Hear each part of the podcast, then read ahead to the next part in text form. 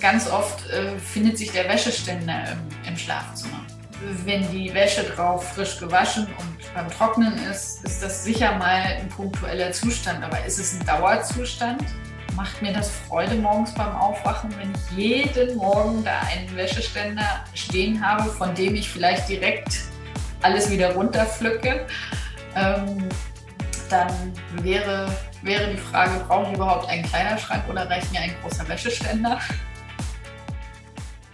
Ja, hallo zur neuen Folge Sarah und Seva. Wir haben ja beim letzten Mal schon mit dem Schlafzimmer angefangen und haben ja nur Bruchstücke der Schlafzimmergestaltung gestreift. Heute wollen wir das Ganze ein bisschen vertiefen. Hallo Sebastian. Hallo Sandra, ich bin schon total gespannt, äh, was macht Sinn, was macht keinen Sinn, beziehungsweise wie gehe ich halt äh, mit meinem eigenen Schlafzimmer um, was da alles drin steht oder auch nicht. Genau. Das Spannende ist tatsächlich, dass äh, das Schlafzimmer ja so der Raum ist, wo die wenigsten fremden Menschen hinkommen.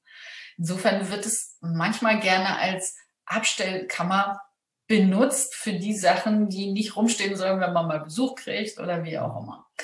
Und äh, das sind Aspekte, die ja die der eigenen Wertschätzung völlig entgegensprechen. Weil wir haben ja schon gesagt, es geht um Schlafzimmer, um Gesundheit und Partnerschaft. Und äh, wenn da jetzt dann plötzlich alles mit drin liegt oder steht, was, was, was andere nicht sehen sollen, wie viel Wertschätzung gebe ich dann meiner Gesundheit und meiner Partnerschaft? Und ja, der eine oder andere darf gerne mal überprüfen, was gerade in seinem Schlafzimmer sich alles befindet. Und äh, wenn ich jetzt eine große Vortragsrunde hätte, würde ich mal fragen, wie viele Hometrainer gibt es im Schlafzimmer? okay, du meldest dich nicht, das ist schon mal gut. Ähm, äh, fast. Also ich, ich, wir haben derzeit tatsächlich, also kein Home-Trainer, sondern hier so ein, wie heißt das? So, so eine, so eine, ich mache das gerade hier für die, die so, so, eine, so ein kleines Sportgerät, ist so eine Bauchwegwippe, nenne ich sie jetzt mal freundlich, ja. Aber die passt sich super in die Ecke ein, weil die ist ja auch 90 Grad und Alles gut. Wird sie denn auch benutzt? Das ist die wichtigste Frage. Das ist nicht meine. In einer letzten Folge habe ich von dir gelernt, ist nicht meine Baustelle. Gut. Okay, dann hinterfragen wir das jetzt auch nicht, aber die Danke. Hörer dürfen das für sich jetzt mal hinterfragen. Ja. Grundsätzlich spricht gegen ein Sportgerät, weil gehört ja zum Thema Gesundheit im Schlafzimmer nichts.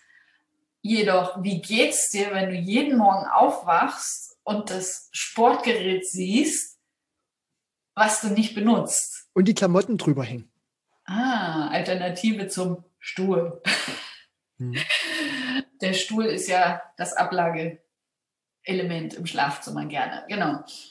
Ja, also das, ist, das sind einfach die Aspekte, was macht das mit mir? Macht es mich glücklich oder stresst mich das bewusst oder unbewusst? Und entsprechend ist es die Frage, kann es vielleicht doch woanders hin.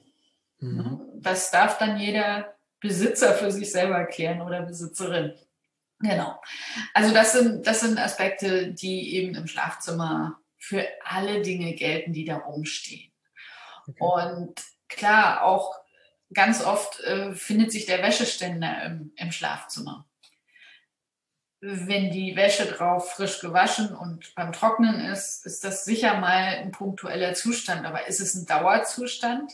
Macht mir das Freude morgens beim Aufwachen, wenn ich jeden Morgen da einen Wäscheständer stehen habe, von dem ich vielleicht direkt alles wieder runterpflücke? Ähm, dann wäre, wäre die Frage, brauche ich überhaupt einen Kleiderschrank oder reicht mir ein großer Wäscheständer? Das sind Entscheidungen, die darf jeder für sich selber treffen. Wichtig ist nur, dass es uns bewusst ist. Ne? Und ja. dann, dann haben, wir, haben wir da einfach ganz andere Aspekte. Und hier ergänze ich noch auf alle Fälle ein Wäscheständer mit frisch gewaschener Wäsche äh, gehört nicht ins Schlafzimmer rein aus wohngesundheitstechnischer Sicht. Also, weil je nachdem, wie dein Wandaufbau ist, wie deine Materialien sind, äh, du bringst wieder zusätzliche Feuchtigkeit rein, dann schläfst du noch drinne. Das bringt auch wahnsinnig viel Feuchtigkeit. Und wenn du nicht kontinuierlich bei offenem Fenster schläfst, ja, dann äh, kann es durchaus sein, dass der ein oder andere Schimmelfleck dann mal entsteht. Und dann ist natürlich, äh, am Anfang siehst du das nicht, ne? Und dann wunderst du dich auch, uh, ich konnte heute Nacht schlecht atmen oder weiß der Geier. Also das ähm, könnt ihr bitte streichen. Wäscheständer, ist meine These, gehören nicht ins Schlafzimmer. Wenn es platztechnisch anders geht, dann reißt die Fenster auch, auch bei Minusgraden. Vielleicht ist dann die Alternative ja dann auch zu sagen oder sich das bewusst zu machen, ähm, den Wäscheständer, wenn er dann tagsüber da stehen muss, äh, dann wenigstens nachts rausstellen. Ist das unbedingt. für den Schlaf auf alle Fälle schon mal besser bei dir auch, unter deinen Gesichtspunkten? Ne? Ja, ja, unbedingt, unbedingt. Also da sind wir uns einig, äh, gute Idee, Wäscheständer möglichst nicht im Schlafzimmer. Genau, was finden wir noch im Schlafzimmer? Außer Bett und Kleiderschrank und Kommode vielleicht noch den Stuhl, den wir gerade schon angedeutet hatten. Ähm, Kleider, Kleiderständer, auch äh, gibt ja auch so, so nette Möbelstücke, die, auf die man dann so fein säuberlich eine Hose und das Sakko hängen kann. Äh, Herrendiener heißen die, glaube ich. Mhm. Äh, das, sind, das sind Dinge, die sind, die sind schick, die funktionieren, wenn sie dann wirklich auch so benutzt werden. Das ist auf alle Fälle eine sinnvolle Geschichte. Was finden wir noch im Schlafzimmer? Was gerne, ähm, ja, sind so Nachttischchen. Da frage ich natürlich auch immer, was liegt auf dem Nachttischchen? Sind das die Dinge, die, die ich wirklich brauche zum Schlafen oder sind das Dinge, die ich einfach mal da irgendwo abgelegt habe? Weil auch da ist unser Unterbewusstsein nachts aktiv und ich mhm. bringe mal das, das, das Beispiel ist, wie viele Bücher hast du auf deinem Nachttisch? Du zuckst jetzt gar nicht, okay. Ich, äh, ich, ich, werde jetzt dann gleich ein, zwei Sachen dazu, aus meiner Erfahrung dazu sagen. Ich warte noch auf die. Genau. Die, die, klar, liest man abends und äh, legt das Buch zur Seite. Wenn es denn das eine Buch, was ich gerade lese, ist, ist es ja auch in Ordnung. Wenn es der Bücherstapel ist, was ich irgendwie demnächst alles mal lesen möchte, erzeugt er wieder Stress weil dann mein Unterbewusstsein einfach sagt so, oh, ich will das alles noch lesen, ich kann doch jetzt hier nicht schlafen. Und dann wundere ich mich, warum ich nachts nicht schlafen kann. Nur mal so als Ansatz. Das sind Aspekte, die, die sich sehr finden. Ja. Und was für Erwachsene gut ist, kann für Kinder nicht schlecht sein. Also mal umgedreht. Warum? Ich merke das ja auch, wenn unsere Jungs dann hier zu, zur Abendgeschichte oder so, ne, und ja, ich möchte dann das Dino-Buch oder dann die kleine Geschichte von dem und dem und so weiter und so fort. Und dann schleppt er das mit rein. Und es liegt nicht auf meiner Seite. Das ist bei uns so. Das ist bei meiner Frau auf ihrer Seite. Und derzeit, äh, sie hat auch ihr Buch da lesen. Ich habe es nicht mehr äh, da, weil es ist keine Ahnung warum, vielleicht situativ. Aber die Kinderbücher stapeln sich derzeit. So, wo ich sage, Mhm. Wie ist es mir aufgefallen? Ich wollte den Rollladen runter machen, hoch machen und bin nicht an den Rollladen rangekommen, weil ich erstmal über die Bücher steigen musste oder beziehungsweise auf das Buch draufgetreten bin. Und ich bin da mittlerweile sehr schmerzfrei. Wenn es ein gutes Buch ist, hält es das aus. Und wenn es kein gutes Buch ist, vom, von, der, von, von, der, von, der, von der Bindequalität und so weiter, ich bin da sehr straight manchmal. Äh, ja, dann kann es sein, dass es kaputt ist. Dann hat es in dem Moment dort, an dem Ort, keine Daseinsberechtigung. Punkt. Ist das klug? Es tut mir weh fürs Buch, aber danke für die Überleitung, weil wir hatten gesagt, das Schlafzimmer ist die Symbolik für die Gesundheit und die Partnerschaft. Du hast das jetzt schon sehr schön eingeleitet. Das Thema Partnerschaft betrifft zwei Personen. Alles andere ist Familie. Das heißt, wenn es um die Partnerschaft geht, darf im Schlafzimmer auch mal überprüft werden, wie viel Sichtbarkeit hat die Partnerschaft in ihrer Zweiersymbolik und wie viel Fremdeinflüsse, nenne ich das jetzt mal, mhm. sind da vorhanden. Klar gehören die Kinder zur Familie, klar dürfen die ihre Bücher mitbringen, die dürfen sie aber auch bitte wieder mitnehmen. Das wäre ein wichtiger Aspekt. Und ja, auch, auch die Idee, dass ähm, Kinderbilder irgendwo mit, mit verewigt sind oder ja, im Zweifel sogar Fotos, mhm. Familienfotos. Es hat, es hat einfach den, ja, das hat auch was, was, was, was, was die Intimität stört. Ja. Weil die, die Partnerschaft in, in, im Schlafzimmer zu, zu pflegen, sage ich jetzt mal, und die ganze Familie guckt zu, im übertragenen Sinne. Inklusive Schwiegereltern. Juhu, wolltest du schon immer mal haben. Ey, äh, krass. Du hast es jetzt auf den Punkt gebracht. Genau, äh, solche Situationen mhm. gibt es tatsächlich immer mal wieder. Und da darf man sich einfach mal überlegen, will ich das? Ist es mir vielleicht bisher gar nicht bewusst gewesen, aber äh, dafür sind wir ja hier, dafür machen wir ja diesen Podcast, um, um äh, unseren Zuhörern und Zuhörerinnen zu zeigen, was alles vielleicht unbewusst äh, mir, ich mir selber an Bausteinen, Bausteinen in den Weg lege. Ne? Ja.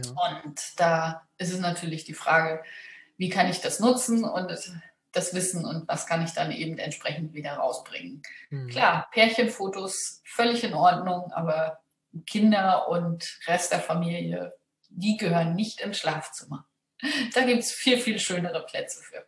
Ja, unbedingt super gut. Also ich, ich, ich denke da dran, ne, so baue dir dein, ne, wie, wie soll dein perspektivisches Familienmuseum auch mal aussehen? Und ich finde das cool, dass, weil wir setzen das gerade um in unserem Treppenaufgang ins Obergeschoss, dass man wirklich wie so eine ja, nicht Ahnengalerie, aber so eine Doch. Historie aus der Familie aufbaut genau. und so. Das ist wie so ein kleines Museum. Das finde ich immer ganz großartig mit ein paar Wechselrahmen, ein paar mal neue Motive. So, da kannst du auch mal die Ur-Ur-Urgroßoma äh, mit reinnehmen. Und das finde ich ganz großartig. Mhm. Eine spannende Frage hätte ich jetzt noch, ähm, bevor wir zum Ende kommen.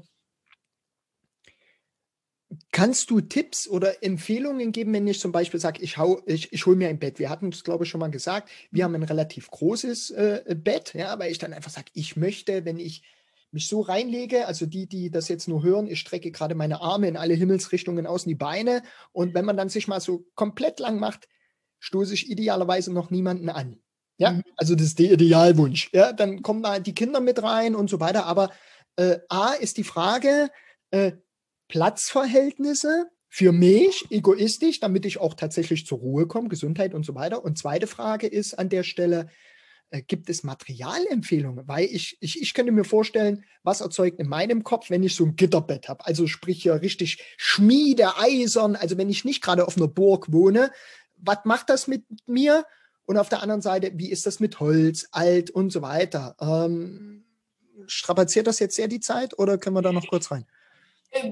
Ich, ich, kann das kurz anreißen. Ähm, ja. Also die Materialien, um das jetzt mal rückwirkend zu machen, die Materialien äh, sollten wir vielleicht in einem Extra-Thema vertiefen, weil ich vermute, dass du auch äh, da noch besondere Inspirationen für unsere Zuhörer hast. Ähm, was, die, was die Platzgeschichte äh, betrifft, bin ich ganz bei dir. Jeder sollte seinen Platz haben. Klar gibt es äh, Situationen, wo äh, die, die, die, die Kleinen mit dabei sind, äh, zum Anfang noch oder wie auch immer. Aber äh, sich, sich selber bewusst zu machen, wie viel Platz brauche ich. Und ähm, da sind wir auch wieder in der, in der Paargeschichte. Äh, ich weiß, dass das oft in, in den Anfangsjahren dann ein Erwachsener auszieht und sagt, ich brauche meinen Schlaf oder wie auch immer. Das ist vielleicht situationsbedingt sinnvoll, sollte aber auf Dauer im Blick behalten werden. Mhm. Wo sind die Prioritäten in der Familienkonstellation? Wer hat, ähm, ja, wer hat den Hut auf, sage ich jetzt mal, wer entscheidet was?